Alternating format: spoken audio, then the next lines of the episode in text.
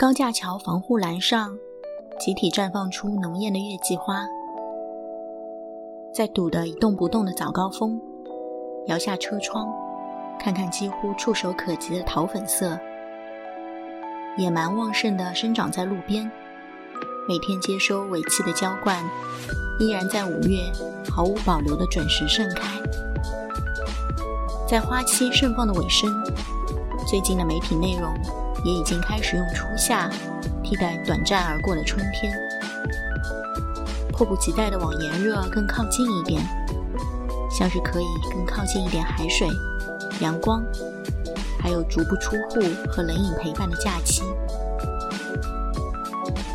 每次经历小长假的调休，都晕头转向，堪比调时差，连续的上班分不清周几，生理心理都在努力坚持。假期第一天，城市少了游客，却多了很多核酸点。只要外出，都抱着走过路过不要错过的心情去排个队，也算是放假了。戴上了卡通图案的口罩，附送了粉色小熊贴纸，新买的眼影高光很迷你，盒子上还有丘比特爱心图案。换了化妆方法。让脸上闪闪亮亮的。五月，想收获万物的可爱，也想用可爱来夸奖世间万物。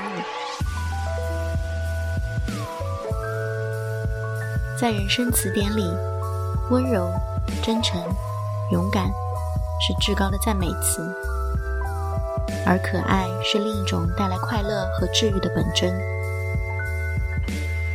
这四个词任意组合。都会出现让人喜欢的人格特质。最近听莎莎和推迪的新播客，自由选题，分享日常，毫无保留地表达对对方的依靠和夸奖。他者的美好会映射回来，清楚看到自己的缺失时，也会坦然面对，相互支持和纠正，用最温柔的语气。又有挺身而出的勇气，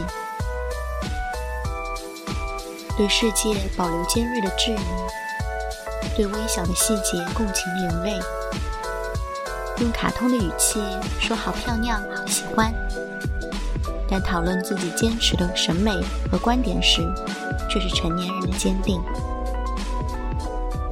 保持本真的可爱，在倔强中不断成长，是喜欢的女孩样子了。那不勒斯四部曲为什么被那么多人喜欢？是因为把女性友谊描绘得太丰厚，爱与妒忌交织，双相生长，成为纠葛一生的命运史。复杂的苦难是容易刻骨铭心又迷人的，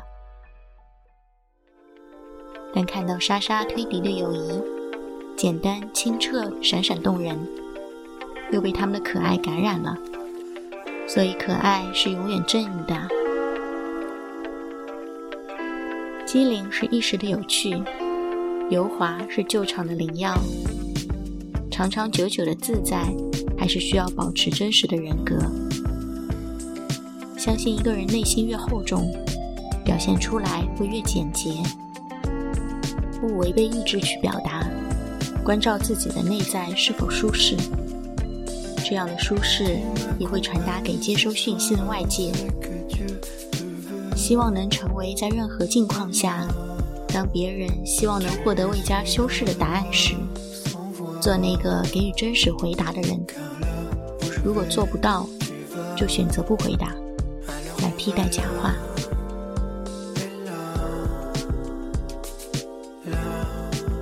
看到留着长发的男性同事，脱口而出说。你的头发也太长了。对方温和的笑笑，没有接下茬。我倒是有点不好意思了。